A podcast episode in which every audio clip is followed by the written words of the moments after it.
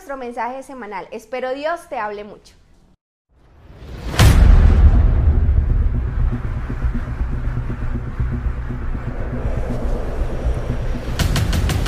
Y Dios dijo, no es bueno que el hombre esté solo. Voy a crear su ayuda idónea. Voy a permitirle que viva en comunidad, porque la verdad es que Dios tiene un sueño.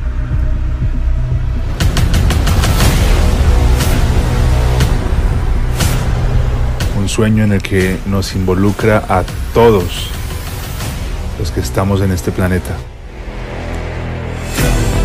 Un sueño de paz, de salvación. Un sueño en donde todos vamos a llegar a casa algún día.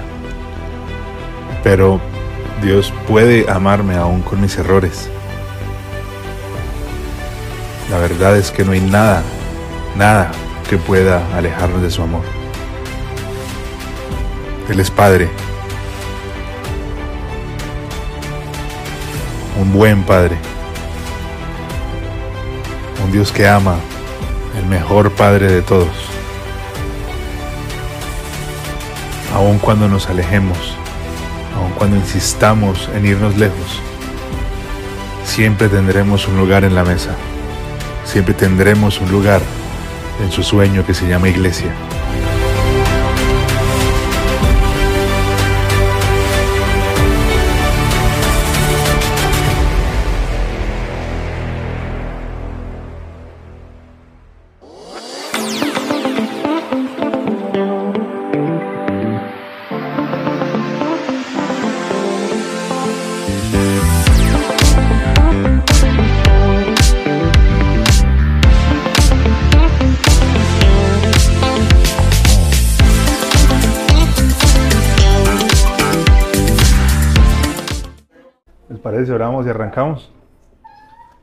Señor, te damos gracias por permitirnos estar aquí reunidos. Gracias por, por tu palabra, Señor, que es buena y eficaz. Tu palabra que llega en el momento justo y necesario, Dios. Yo te pido que, que hoy seas hablando a nuestro corazón, Señor. Que seas hablando a nuestra mente. Que seas hablando, Señor, a nuestras vidas que cuando salgamos de este lugar salgamos entendiendo lo que tú quieres hablar en esta noche, Dios. Que tu palabra no regrese vacía a nuestra vida, Señor, y que no sea un mensaje más. Que podamos, Señor, con nuestra alma recordarlo en nuestro corazón y adoptarlo para nosotros, para que pueda llegar a bendecir nuestra vida, Señor.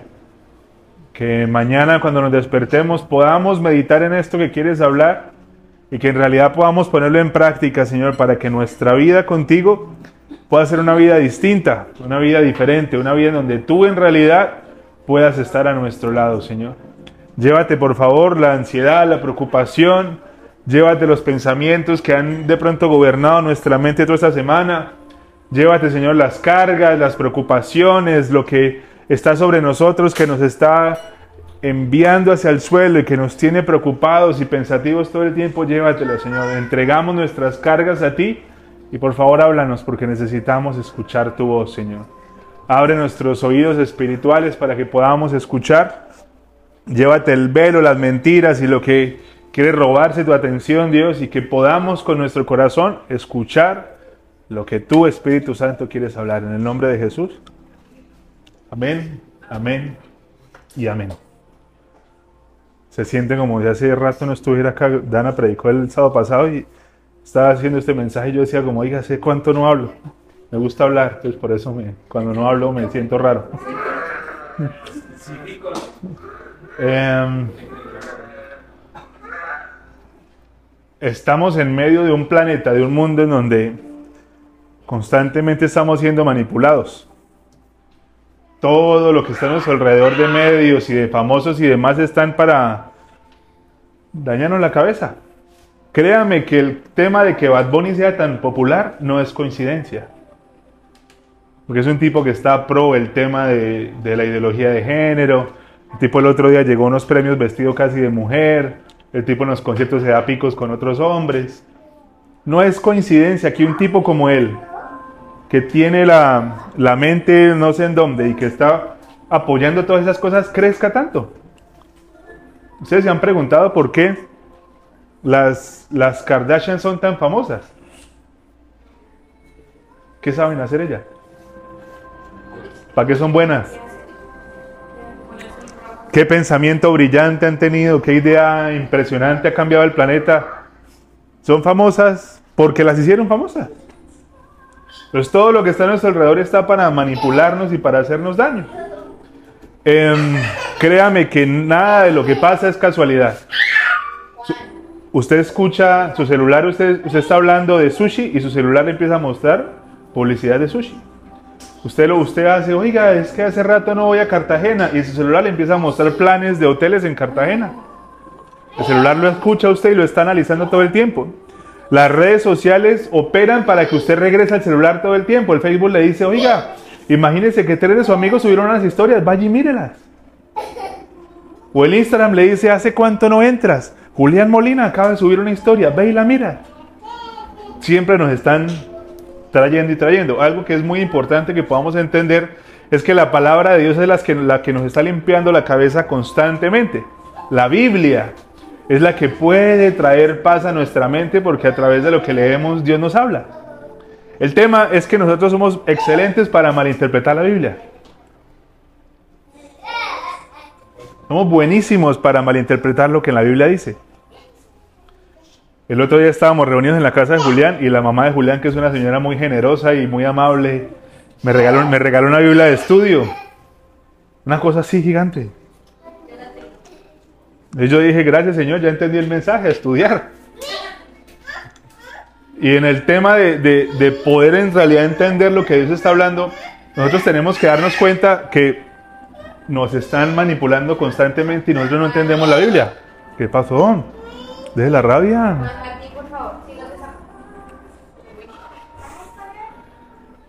Por ejemplo, hay, hay versículos que usted cree que son bíblicos y no son bíblicos. Hay uno famosísimo. Ayúdate que yo te ayudaré. Eso no está en la Biblia. El ayúdate que yo te ayudaré no está. Esa vaina no existe. Em, el, dinero es la el dinero es la raíz de todos los males. A veces creemos y, y, adoptamos la frase que dice la Biblia y dice que el dinero es la raíz de todos los males y es el amor al dinero, que es la raíz de todos los males. Y hay una frase que dicen por ahí, hacer el bien sin mirar a quién. La Biblia dice que hay que hacer el bien a todo el mundo. No importa quién sea o qué sea. Entonces dése cuenta que el, planeta está lleno de gente que no entiende la Biblia. ¿Qué pasó? Ignorémoslo. Dese cuenta que es muy fácil entender la Biblia de una manera que no es. Es muy sencillo. Em, el Padre Nuestro. El Padre Nuestro es una, es una parte de la Biblia que todos conocemos. El Padre Nuestro es bíblico, el Ave María no. Todos conocemos el Padre Nuestro, porque creo que la mayoría crecimos, bueno, menos Julián y menos Esteban, la mayoría crecimos en hogares católicos. Esteban pasó por todas las iglesias. Dos años testigo de Jehová, tres años mormón, cuatro años adventista. Yo creo que, yo creo que todos conocemos el Padre Nuestro. ¿no? Yo hacía el Padre Nuestro, llegaba a la casa borracho y antes de acostarme a dormir yo hacía Padre Nuestro, Ave María y Ángel de la Guarda. Pues todos conocemos el Padre Nuestro. Si leemos el Padre Nuestro en diferentes versiones bíblicas, usted se va a confundir. Y es muy fácil cogerlo por el lado que no es.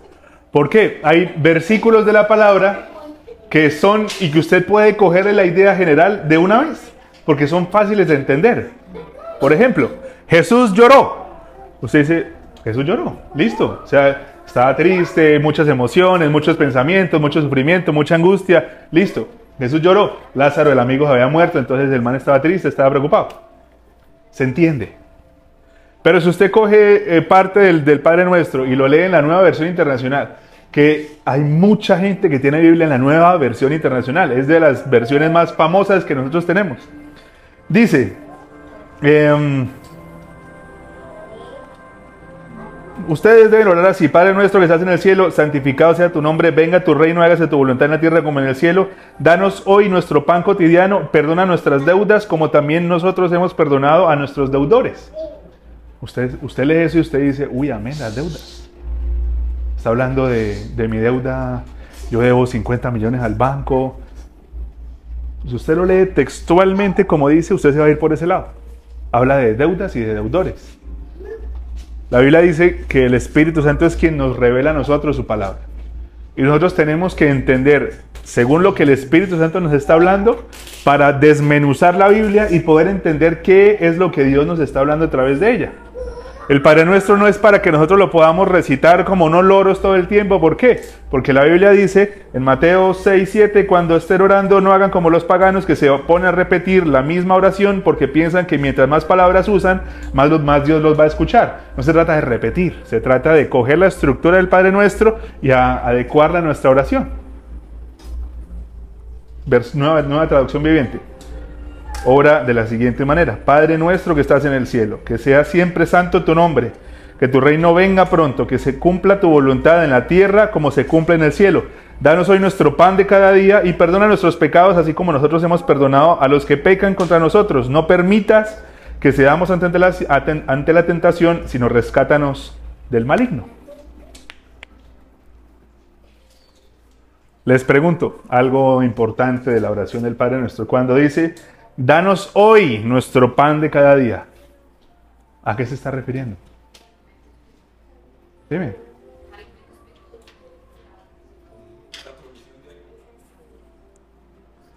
Yo les digo por qué, porque hasta esta semana yo me di cuenta que yo estaba leyendo el Padre Nuestro de una manera muy equivocada. Están haciendo jetas como, ¿qué pasó? ¿What? ¿What? Nosotros hasta el momento yo creía que cuando dice danos hoy nuestro pan de cada día, se está refiriendo a la provisión, al alimento o al dinero que necesitamos para X o Y cosa. Pero no. Me están viendo como con cara de, a ver, muéstreme a ver dónde dice. Y vamos a leer la Biblia. ¿Por qué? Porque yo les puedo preguntar, Dios está hablando de necesidades, del alimento, del mercado, de los servicios, de las cosas que hay que pagar y arrepentimiento, porque después dice, perdona nuestras ofensas, así como nosotros perdonamos a los que nos ofenden, o está hablando de comunión y arrepentimiento.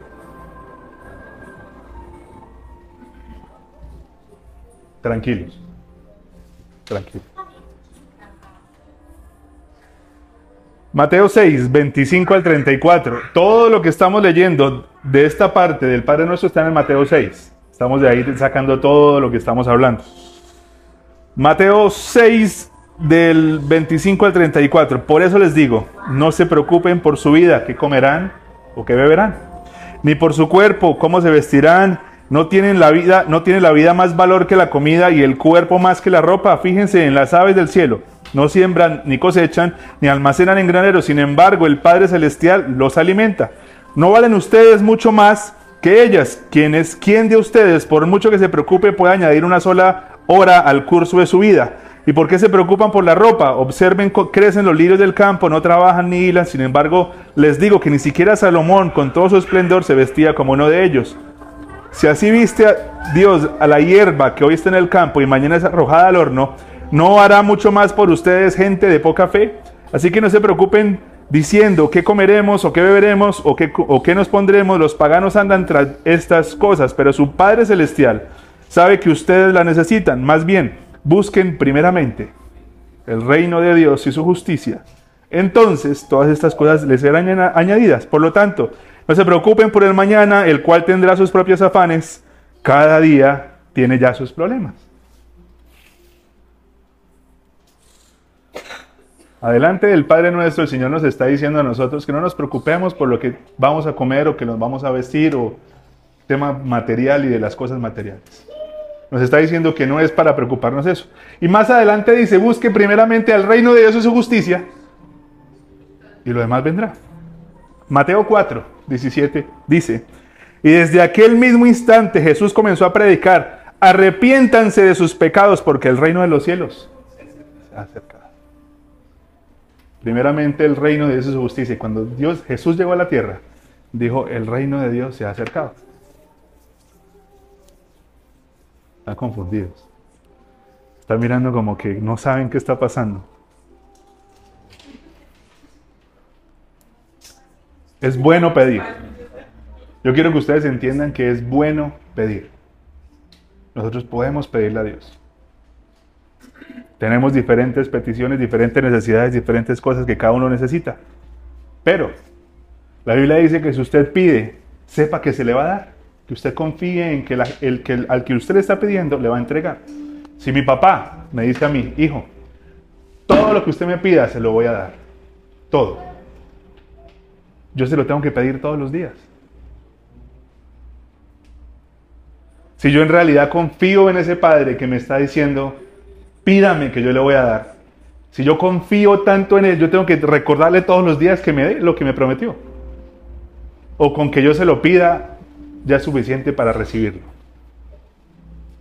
Si yo ando, confío tanto en Él que le digo de lunes a domingo que por favor me dé plata para el mercado. Usted confía tanto en su esposo o en su esposa que todos los días le dice, por favor no me ponga los cachos.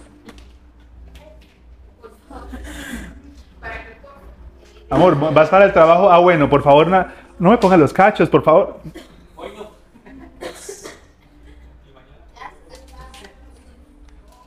Filipenses 4:6 dice, no se preocupen por nada, en cambio oren por todo. Díganle a Dios lo que necesitan y déle gracias por lo que Él ha hecho. Mateo 7, 7, del 7 al 8 dice, pidan y Dios les dará, busquen y encontrarán, llamen a la puerta y se les abrirá, porque el que pide recibe y el que busca encuentra y al que llama a la puerta se le abre. Si usted pide, Dios le va a entregar. Si usted pide como hijo de Dios que usted pueda acercarse y pedirle a Dios, Dios le va a entregar. La vuelta es que nosotros no podemos coger la estructura de la oración para meter el tema del dinero y pedirlo todos los días. El dinero no puede ser la base de la oración. Porque le aseguro que la mejor parte del Padre nuestro es, danos hoy nuestro pan de cada día, Señor. ¿Qué es el pan? Cuando la Biblia habla de pan, ¿a qué se está refiriendo? Cuando la Biblia dice pan, ¿a dónde tenemos que ir? Exactamente. Por eso, por eso nosotros la Biblia funciona cogiendo, yo cojo esto de acá y me voy para acá para ver aquí qué pasó. Ah, ok, ya entiendo esto qué significa. Porque muchas veces lo que Jesús está hablando no es textual, pidan pan. El pan es más que alimento universal. Los israelitas guardaban 12 panes en el altar en todo momento. En el Antiguo Testamento el pan era el alimento básico que sostenía la vida. Se habla del pan físico y lo lleva al tema de generosidad, un principio de finanzas. Jesús está en Juan 6. Juan 6 es el, capítulo donde Jesús alimenta un montón de gente. Los que están bien de Chosen, ahí está. Jesús alimenta un montón de personas. La gente está con hambre, están escuchando su palabra. La Biblia dice que son 5 mil los que estaban escuchando, solamente hombres. Súmele hijos y mujeres. 12 mil, 13 mil, 15 mil, dependiendo lo que, el número que sea. La gente dice, Jesús, tenemos hambre. El discípulo Felipe coge un pelado que andaba por ahí con un pescado y con unos panes y decía, venga, pues yo tengo esto. Y Jesús coge eso y lo multiplica. Secreto de finanzas. Paréntesis. Si el pelado que tenía eso guardadito en su canasta se queda callado y se los come, se acababa hasta ahí. Pero él cogió lo poco que tenía y lo puso al servicio de la gente y Jesús lo multiplicó. Secreto de finanzas. Jimmy Swiger, el de la Biblia el que la Biblia que me, dio la mamá de Julia. Lo poco es mucho si Dios está envuelto en el asunto. Dice abajo del versículo de los panes. ¿Cómo a leer? Juan 6, versículo 8 en adelante. Entonces Andrés, que era de sus discípulos y hermano de Simón Pedro, le dijo, acá hay un niño que tiene cinco panes de cebada y dos pescados, pero ¿qué es esto para tanta gente? Jesús respondió, díganle a todos que se sienten. Había mucha hierba en el lugar y se sentaron. Eran unos cinco mil hombres. Jesús, que estaba sentado, hizo lo mismo con los pescados, dándole todo lo que querían. Cuando ya estuvieron satisfechos, Jesús dijo a sus discípulos, recojan los pedazos sobrantes para que no se desperdicie nada. Jesús alimentó a todo el mundo. Para todo el mundo hubo comida. Y sobró comida. La Biblia dice que hasta que fueron satisfechos. Imagínense si Brian estuviera ahí para que quedara satisfecho. Una canastica solo para él. Pero coma usted mucho o coma usted poquito. Todos los 12 mil, 13 mil, 15 mil quedaron satisfechos y quedó comida. ¿Qué pasa más adelante en la historia? Jesús dice, bueno, yo ya hice aquí lo, mío, nos vemos. Los discípulos tenían que ir a otra parte, dijeron, venga, cojamos un barco y atravesamos esta vuelta porque es más cerca. Capernaum. En el camino a ese lugar aparece Jesús en el medio del agua. Él dice a Pedro, ven camina aquí. Y el Pedro camina en el agua. Después de eso, mágicamente la Biblia dice que estaban en, a 4 o 5 millas de la, de, la, de la orilla de Capernaum y aparecieron ahí en un momentico. O sea, Jesús, aparte de, de que caminó en el agua, fue rápido y furioso. Pues llegaron a ese lugar, la gente se levantó después de comer y dijo, ¿dónde está Jesús? Tengo hambre. Pero Jesús no se montó en la balsa con los discípulos. Yo vi que el man se fue para otro lado. ¿Cómo? No, cojamos barco y vamos a buscar esos manes porque tenemos hambre. Llegaron a la otra orilla donde estaban estos manes. Y vieron a Jesús y le dijo, Señor, ¿cómo llegaste de allá para acá? ¿Cómo hiciste? Porque no lo vieron subirse a ningún barco. La gente se acerca y le empieza a decir a Jesús, tengo hambre. Y el Jesús de Jesús es amor y es tan lindo que si yo le pido pan me da pan. Le dijo la gente, usted me está buscando por las razones que no son. Vamos a leer.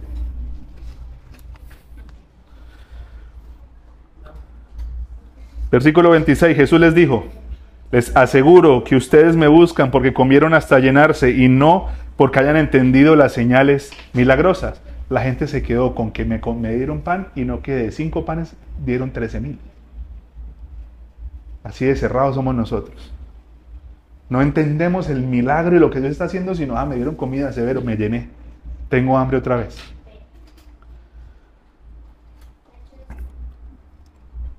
Les aseguro que ustedes me buscan porque comieron hasta llenarse y no porque hayan entendido las señales milagrosas. No trabajen por la comida que se acaba, sino por la comida que permanece y que les da vida eterna. Esta es la comida que les dará el Hijo del Hombre, porque Dios, el Padre, ha puesto su sello en él. Versículo 28. Le preguntaron, ¿qué debemos hacer para realizar las obras que Dios quiere que hagamos? Jesús les contestó, la única obra que Dios quiere es que crean en, aquel que Él ha enviado. Le preguntaron entonces, ¿qué señal puedes darnos para que al verla te creamos? ¿Cuáles son tus obras? Nuestros antepasados comieron el maná en el desierto, como dice la escritura. Les dio a comer pan del cielo. Estos manes, dijo, de madre es cara dura. están diciendo, hermano, a ver, ¿cuál es la señal milagrosa? Les acabo de dar comida a todos y todos están pidiéndole que les muestre sus milagros. Esta gente da garra, man. Pero garra con toda la actitud. Como dice la escritura, les dio comer pan del cielo. Jesús les contestó, versículo 32. Les aseguro que no fue Moisés quien les dio a ustedes el pan del cielo, sino mi Padre es quien les da el verdadero pan del cielo, porque el pan de Dios, el que Él da, es bajado al cielo y da vida al mundo. Ellos le pidieron, Señor, danos de ese pan. Jesús les dijo, yo soy el pan que da vida. El que viene a mí nunca tendrá hambre y el que cree en mí nunca tendrá sed. Pero como ya les dije, ustedes no creen, aunque han visto. ¿Quién es el pan?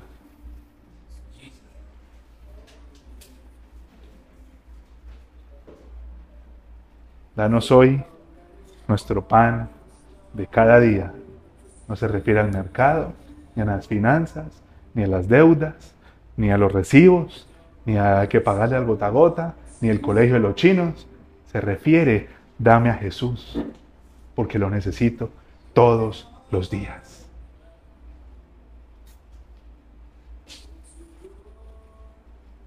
¿Por qué usa Jesús la, la explicación del maná? ¿Por qué le preguntan el maná? ¿El maná qué era? Pan diario, de todos los días que venía del cielo. La representación de que al cielo vino alguien para darnos alimento y para darnos vida. El maná representa a Jesús.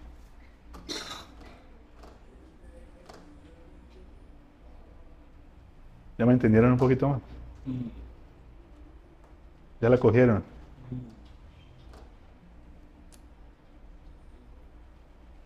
Mm. Mateo 26, 26, mientras comían. Mateo 26, 26, mientras comían. Jesús tomó en sus manos el pan, y habiendo dado gracias a Dios, lo partió y se lo dio a sus discípulos diciendo, tomen y coman, esto es mi cuerpo.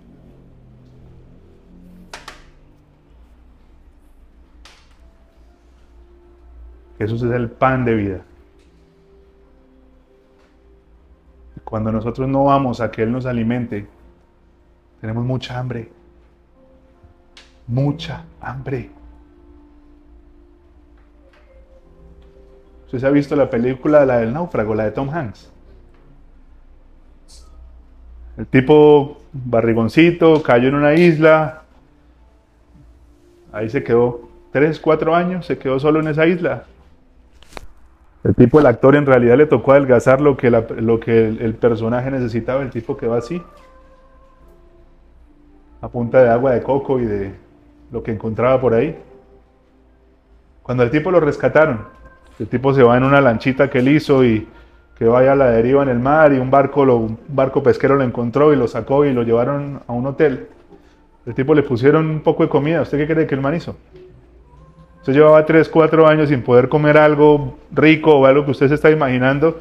Lo primero que usted hace es mandarse de cabeza lo que le pongan. Si usted lleva 3 o 4 años sin comer algo bonito o algo rico, usted no se va a poner a pensar, ¿ese sándwich de qué es? ¿Y el queso es provolón o es doble crema? Uno no se va a poner a pensar en eso. ¿Y el pan es de latrillos o es del de uno? Venga, y este juguito es, es, con azúcar. Papi, si usted viene tres años, si usted no se alimentó, usted se manda de cabeza a lo que le pongan. A lo que le pongan. La razón por la cual nosotros insistimos en irnos de cabeza a cosas que no son buenas, a cosas que no sirven, a cosas que nos lastiman es porque andamos muertos de hambre y porque nos estamos llenando de esa comida todo el tiempo. Por eso es que no vamos a la fuente que es Jesús y por eso andamos con hambre y comemos porquería. Esa es la razón por la que nuestra vida a veces es tan complicada y tan maluca. Si usted se alimenta mal, ¿cómo está su cuerpo? Si usted no come bien, ¿cómo está su cuerpo? Si usted no come el alimento espiritual que usted tiene que comer, ¿cómo cree que va a estar su vida espiritual?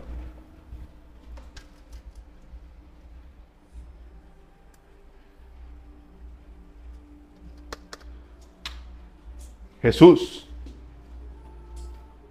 no es únicamente para el sábado. Jesús no es únicamente para el lunes. Jesús no es únicamente para el domingo. Jesús es pan diario, todos los días. Y el Padre Nuestro lo que está haciendo es llevarme a Jesús.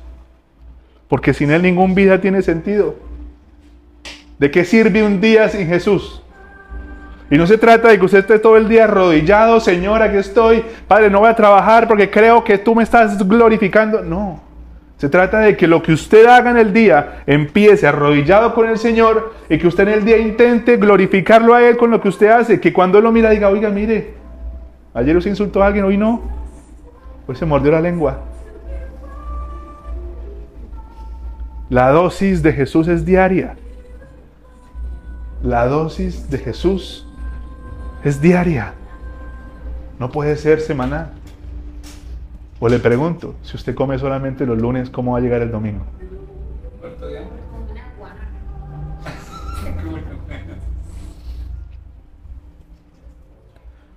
Yo sé que seguir a Dios es difícil. Yo sé que usted se frustra. Yo sé que usted dice, pero es que no veo nada. Yo sé que usted dice, pues madre, mientras más me acerco, más todo se vuelve una porquería. Mientras más intento hacer las cosas bien, todo se descontrola y todo se daña y todo es horrible. Pero la Biblia dice que la casa que se fue construida sobre la roca, llega la tormenta y no se va a mover. Entonces Dios qué hizo con su vida? Su vida estaba cimentada en ruinas, en estructuras que estaban podridas, en estructuras que estaban chuecas y torcidas. ¿Y Jesús qué hizo? Venga para acá. ¿Cómo no va a doler eso? ¿Cómo no va a doler el tema de que usted dice, es que yo me acerco a Dios y es más complicado cada vez más? Le están moviendo los cimientos de su vida.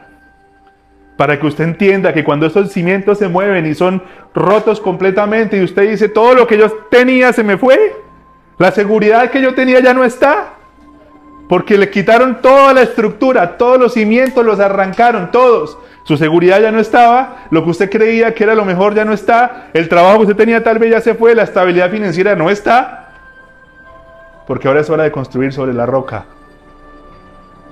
Pero cuando usted logre construir sobre la roca, podrá venir lo que sea, usted no se va a mover.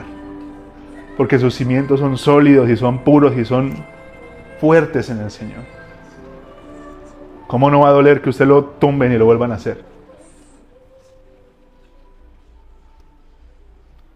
De ahí vamos al, al principio de que aguantarse nunca es bueno. El que aguanta cae.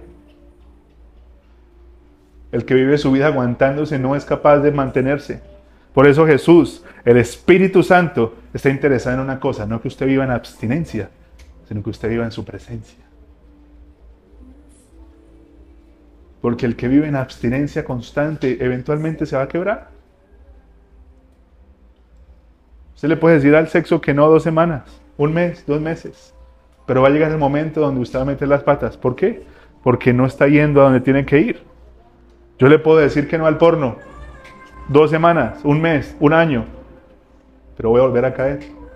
Porque mis fuerzas están en mí, en mi esfuerzo, en lo que yo estoy haciendo, no en lo que Él me da de seguridad. Necesitamos, necesitamos un ancla. Un ancla.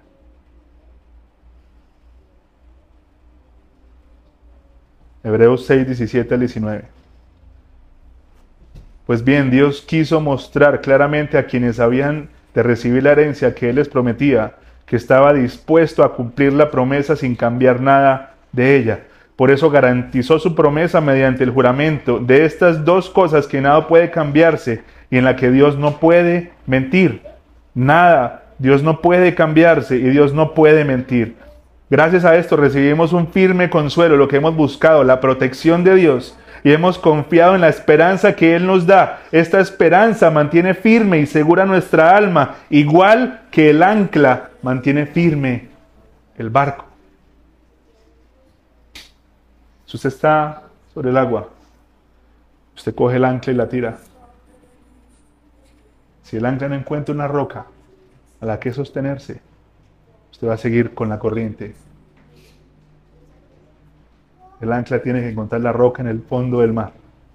Y esa roca es Jesucristo. Y una vez que usted está anclado a esa roca, puede que llegue lo que sea y usted va a decir, yo sé quién es mi Señor. Yo sé quién es el que, el que cuida. Yo sé sobre quién está mi vida, mi confianza y las cosas.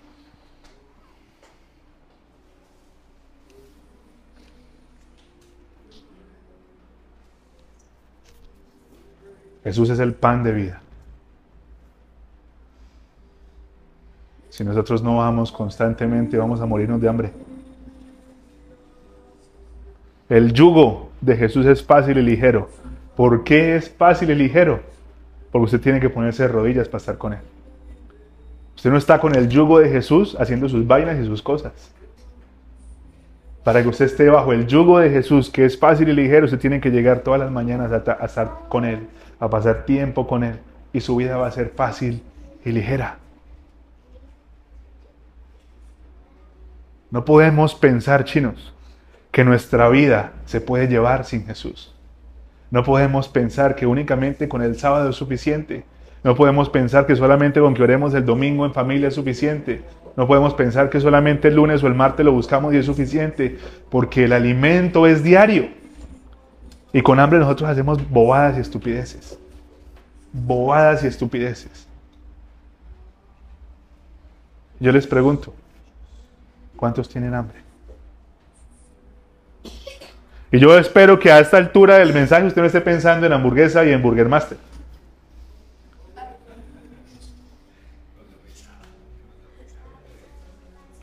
Sino que usted pueda entender y decir, tengo hambre.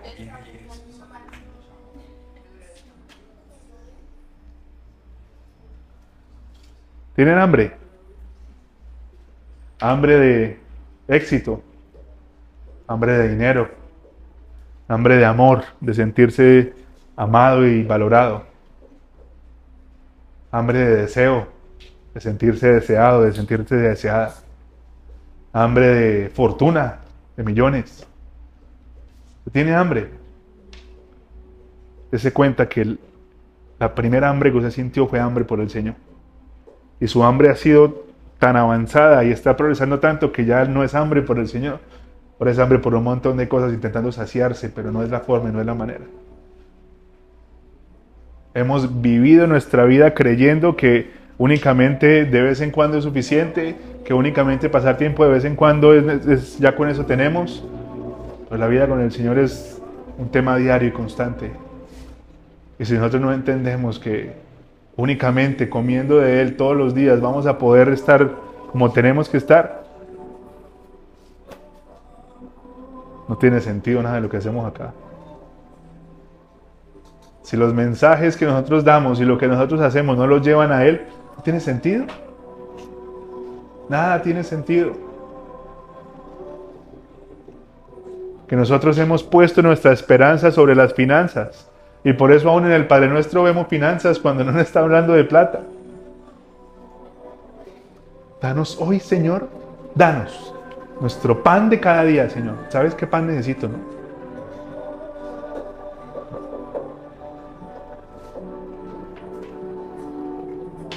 lo que nosotros adoramos en secreto. Ah, venga para acá y bájale ahí, por Lo que nosotros adoramos en secreto se, se glorifica en público. Lo que nosotros amamos en secreto sale a la luz en el público. cómo cree que Dios se siente cuando mira ese planeta y mira a toda la gente en lo que anda? Hay un montón de gente que no escucha la voz de Dios y que hace lo que se le da la gana. Día a día escogen no escucharlo, no mirarlo. Día a día escogen las cosas que dan placer a la carne y no a las cosas que en realidad nos convienen. Día a día nos enamoramos cada vez más de, de lo que las bendiciones y de lo que trae con el fruto del trabajo. Jesús está mirando toda esa vaina, y yo creo que en parte ya como que se acostumbró, porque es la historia de la, civilización desde el inicio. Pero que los hijos de Él, la gente que ha escuchado su palabra y la gente que constantemente busca de Él, todavía estén pensando que su estabilidad y que su esperanza están sobre las cosas materiales, yo creo que es una cachetada para Él. Porque no hemos entendido que buscar primeramente el reino de su justicia es buscarlo a Él. Dígame usted, dos semanas, tres semanas sin orar, ¿usted cómo se siente? Cuatro semanas sin buscar a Dios, ¿usted cómo se siente? Se va a salir corriendo a buscar lo que sea. Se va a contaminar. La vida va a dejar de ser como se creía que es. Dios nos ha dado promesas, palabras. Nos ha dado a cada uno de nosotros, nos ha dado promesas. Satanás quiere robarse esas promesas. Satanás quiere traer a sus vidas gente que los confunda. Satanás quiere traer a sus vidas ángeles vestidos de gente buena y gente que quiere, tiene buenas intenciones con ustedes. Ángeles de luz. Que llegan como una buena opción para alguna cosa y que lo que van a hacer es distraer y confundir. Satanás no se va a presentar tal vez como usted piensa de que se va a presentar como el man de las 50 sombras de Grey, un tipo súper atractivo y que usted diga, hijo de madre, qué tentación tan horrible. Puede ser que él empiece sutilmente en su vida y usted ni, ni siquiera se dé cuenta. Que traiga a una persona que llegue a aconsejarlo y que le empiece a hablar vida supuestamente a usted. Y cuando usted se da cuenta, lo que está pasando en realidad es que le están metiendo un chip que no es el de Jesús. Que usted de pronto está en un sitio donde usted va, donde usted está normalmente y usted se dio cuenta de que usted le está contando su vida a una persona que ni siquiera lo conoce. Él le está, le está abriendo una puerta a una persona que usted no sabe si lo va a aconsejar bien o lo va a aconsejar mal. Usted no sabe si los consejos que esa persona le van a dar van a llegar a bendecir o van a llegar a confundir. La Biblia dice que no podemos ser inestables, estar de un lado para otro como las olas del mar. Porque entonces vamos acá y nos dicen una cosa, vamos para allá y nos dicen otra cosa. Ah, pero voy aquí, ay, sí, esto. Y usted no sabe para dónde ir o qué creer. Por eso la importancia de que cuando usted se proponga escuchar un mensaje, una palabra en YouTube o lo que sea, que usted no esté buscando pastores por escuchar, que usted sepa qué pastor lo bendice y qué no. Usted no puede estar, busquemos un mensaje acerca de la bendición y le aparecen 50 mensajes usted coge al azar el que sea, porque usted está permitiendo que le abren al oído tal vez gente que no tiene lo que usted necesita. Usted necesita tener orden en su vida espiritual y saber a quién usted le está prestando su oído. En YouTube hay un montón de cosas. ¿Cuántos mensajes van a llegar a confundir?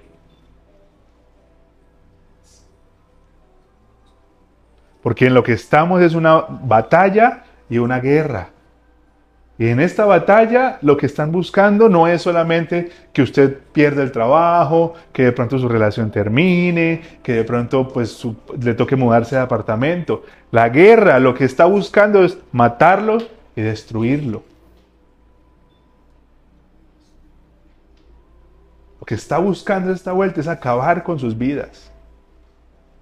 Y la única forma, la única forma en la que nosotros podemos evitar que nos destruyan es comiendo el pan todos los días. No hay otra manera. No hay otra forma. El maná no se guardaba. El maná no servía para el otro día. Lo que usted hace hoy no sirve para guardar para mañana. Usted no puede decir, Señor, voy a orar el lunes para que me dure hasta el jueves.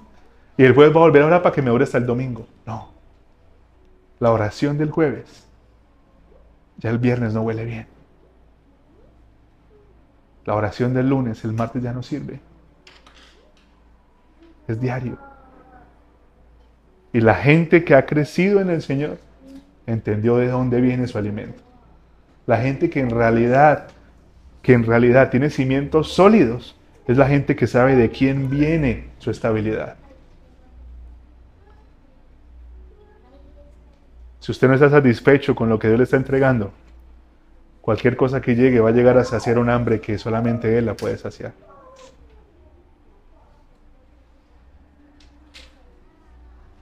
Vámonos de pie, por favor.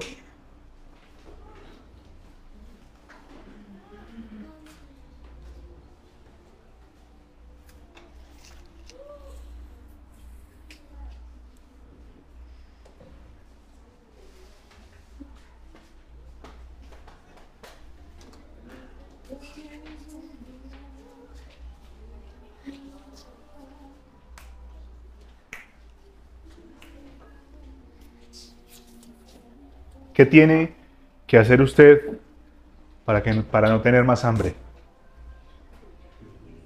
¿Qué tiene que hacer usted para que esta hambre se vaya? Versículo 35 de Juan 6. Y Jesús les dijo, yo soy el pan que da vida. El que viene a mí nunca tendrá hambre. ¿Qué tienen que hacer? Ir a Jesús. Ir a Él. Tienen que hacer más. No es algo complicado, no hay que diseñar una estrategia, no hay que analizar muy bien la vuelta. Lo único que usted tiene que hacer es ir a Él. Señor, aquí estoy. No me siento bien, estoy preocupado, tengo ansiedad, tengo preocupación por un montón de cosas. No sé qué va a pasar mañana, no sé qué va a pasar la otra semana, no sé si me voy a casar, no sé si no me voy a casar, no sé qué va a pasar con mi vida, no sé si vas a restaurar o si todo va a empeorar, no sé, pero aquí estoy. Aquí estoy porque tu palabra dice que cuando yo vengo a ti, tú quitas el hambre que yo siento y voy a evitar ir a otros sitios que me hacen daño. Voy a ir a ti porque tu palabra dice que cuando vengo a ti puedo tomar mis cargas y mis preocupaciones y tú me darás descanso.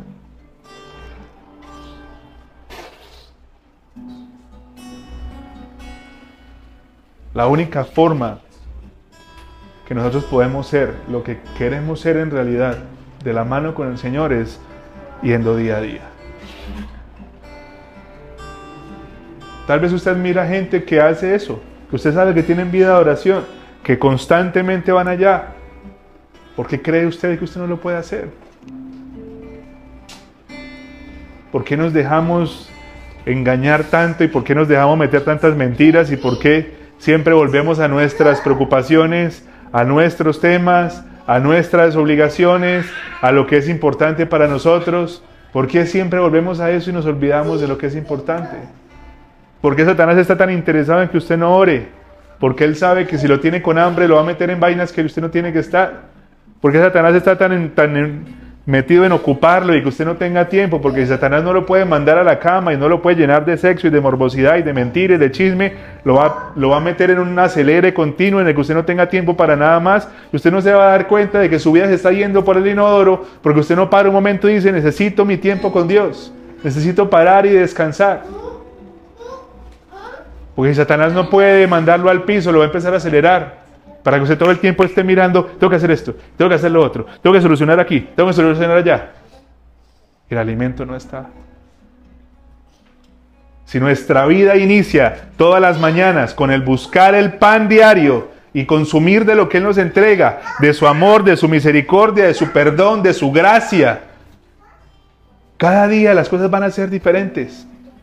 Y usted va a hacer dejar de meterse en esos pozos de espirituales donde usted se mete y como que siente que no puede salir. Porque el pan diario va, a evitar de que usted se meta en situaciones donde usted no tiene que estar. El Señor no disfruta en vernos estresados, en vernos angustiados. El Señor no disfruta en cuando vemos, sabe que estamos tirados en la cama pensativos, sin saber qué va a pasar y, y con miedo al futuro, sin, sin tener certeza de nada. Él está ahí y lo único que Él está diciendo es, vengan, acérquense, acérquense y hablamos. Acérquense, yo le quito un poquito de lo que tiene acá y le pongo de mí. Venga, yo le quito esa falta de perdón y yo le coloco un poquito más de perdón. Acuérdese que yo le dije al Señor, yo le dije a mi Padre, perdónalos porque no saben qué es lo que hacen. Cuando usted viene a mí, yo le cojo el orgullo y se lo empiezo a sacar de a poquitos para que usted deje de estarse creyendo la... Dejémoslo ahí. Cuando usted viene a Él, la soledad y los pensamientos de muerte empiezan a retroceder porque usted se está alimentando de lo que es. ¿Por qué es tan difícil? ¿Por qué cuesta tanto? Porque usted lleva toda la vida alimentándose de cosas que no sirven. Le están haciendo un detox. Le están limpiando el cuerpo y la mente. Y obviamente va a doler. Pero el ir día a día me va a asegurar de que mis bases son sólidas y Él me va a ayudar a levantarme. Y llegue lo que llegue, no me va a sacudir y no me va a quitar de esta seguridad que yo tengo, de que Jesús es mi Señor, que mi vida es para Él. Y si Él me da mil vidas, se las voy a entregar. Y si Él me da la oportunidad de hacer esta vuelta cien veces más, yo le voy a decir, Señor, esta es mi vida y es tuya, cójala. Porque en mis manos no sirve para nada. En sus manos hace mucho.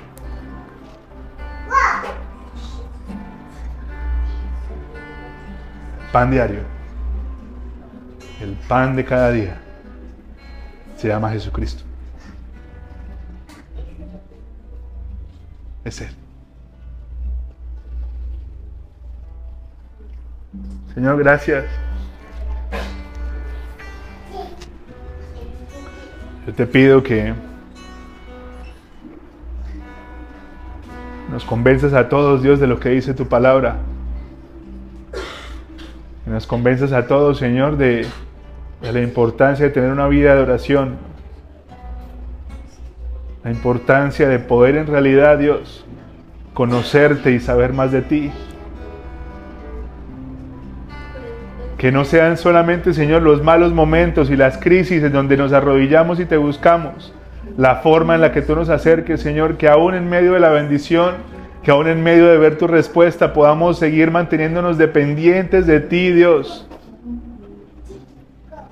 Porque el pan es diario y es necesario para todas las temporadas, no únicamente en esas en donde necesitamos más de ti, Señor. Ayúdanos a entender, Padre, que es de tu mano, que es a tu lado, que es día a día ir a la fuente y entender que mi hambre únicamente va a ser saciada cuando me acerco y tú me das alimento, el alimento que me conviene, no el alimento que me lleva por otros caminos, no el alimento de, de Satanás que quiere confundirme, que quiere llevarme por otro lado para destruirme, el alimento tuyo, Señor, que es bueno, que es necesario para mi vida, que va a tratar con mi orgullo, que me va a enseñar a pedir perdón, tu alimento que me va a enseñar a decir, oiga, sí, yo me equivoqué, el alimento tuyo que me va a enseñar a agachar la cabeza, a tener humildad en el corazón, Señor. El alimento tuyo que viene para poder perdonar, para poder mirar mi pasado y decir, yo perdono a quien sea que haya sido el que me hizo daño. Tu alimento que viene, Señor, para quitar el amor al dinero. Tu alimento que viene, Señor, para convencernos de que tú eres lo único que necesitamos. Porque tú eres nuestro pastor, Señor. Y nada nos faltará si tú estás. Hemos puesto nuestra confianza, hemos puesto nuestra seguridad en un montón de cosas que no eres tú, Señor. Hemos puesto nuestra confianza en un montón de dioses que no eres tú. Hemos puesto, Señor, nuestra fuerza, nuestra estabilidad sobre un montón de cosas que no están ancladas a tu palabra y que cuando llega cualquier viento se van a caer. Nuestra seguridad ha estado sobre cosas que van y vienen. Pero el pan diario nos hará entender que nuestra estabilidad, nuestra seguridad únicamente puede estar en la roca que eres tú, Señor. Porque tú eres el único que no se mueve, tú eres el único que no falla, tú eres el único que no se arrepiente, tú eres el único que no miente, tú eres el único que no importa la temporada, no importa el desierto o la escasez, tú te mantienes firme a nuestro lado. Y si mi confianza está en ti, ¿de qué me voy a preocupar? Porque nada te puede mover. Si mi confianza está en ti, ¿qué me hará salir corriendo? ¿Qué me hará moverme? Si nadie puede en contra tuya, Señor.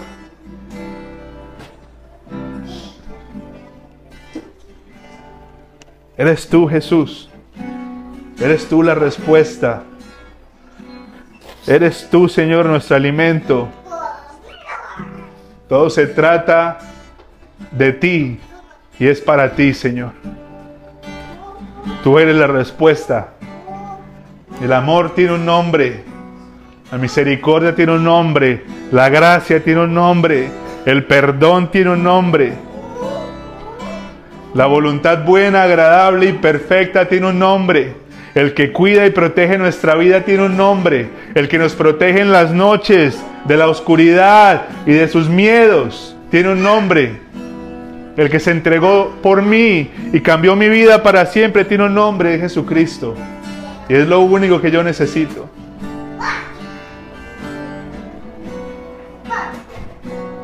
Y la razón por la que estamos de un lado a otro es porque no hemos entendido que la única comida que nos conviene es la de Él.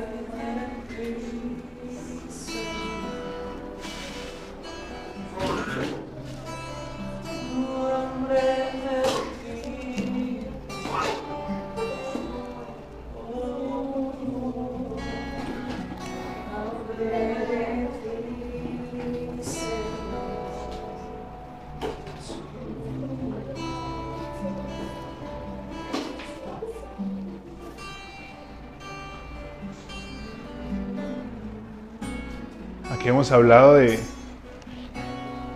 diferentes palabras, diferentes mensajes. Hay mensajes para temporadas en específico. Créanme que si el Señor insiste en hablar de que pasemos tiempo con Él, que nos enamoremos de Él, que Él vuelva a ser el centro de nuestra vida y que nosotros podamos ir a Él constantemente, créame que es porque cosas buenas vienen, que es porque Él quiere entregar, porque está preparando el cimiento para que usted pueda recibir y no se vaya a sacudir. Porque el pensamiento de que tal vez alguno de ustedes se puede ir de acá puede pasar. Alguien puede llegar y confundir. Y por no estar con el alimento correcto, usted se puede dejar meter ideas en la cabeza y puede terminar a otra parte porque usted cree que el pan de allá es mejor. Pero si Dios está hablando de póngame en el centro, póngame en el centro y hagan de, mi, de su vida de oración algo fuerte, algo que, que esté en realidad donde tiene que estar, es porque Él quiere entregar. Es porque Él quiere bendecir. Y es nuestra decisión si permitimos que Él sea nuestra roca o si terminamos comiendo cosas que no nos convienen. Nombre de Jesús.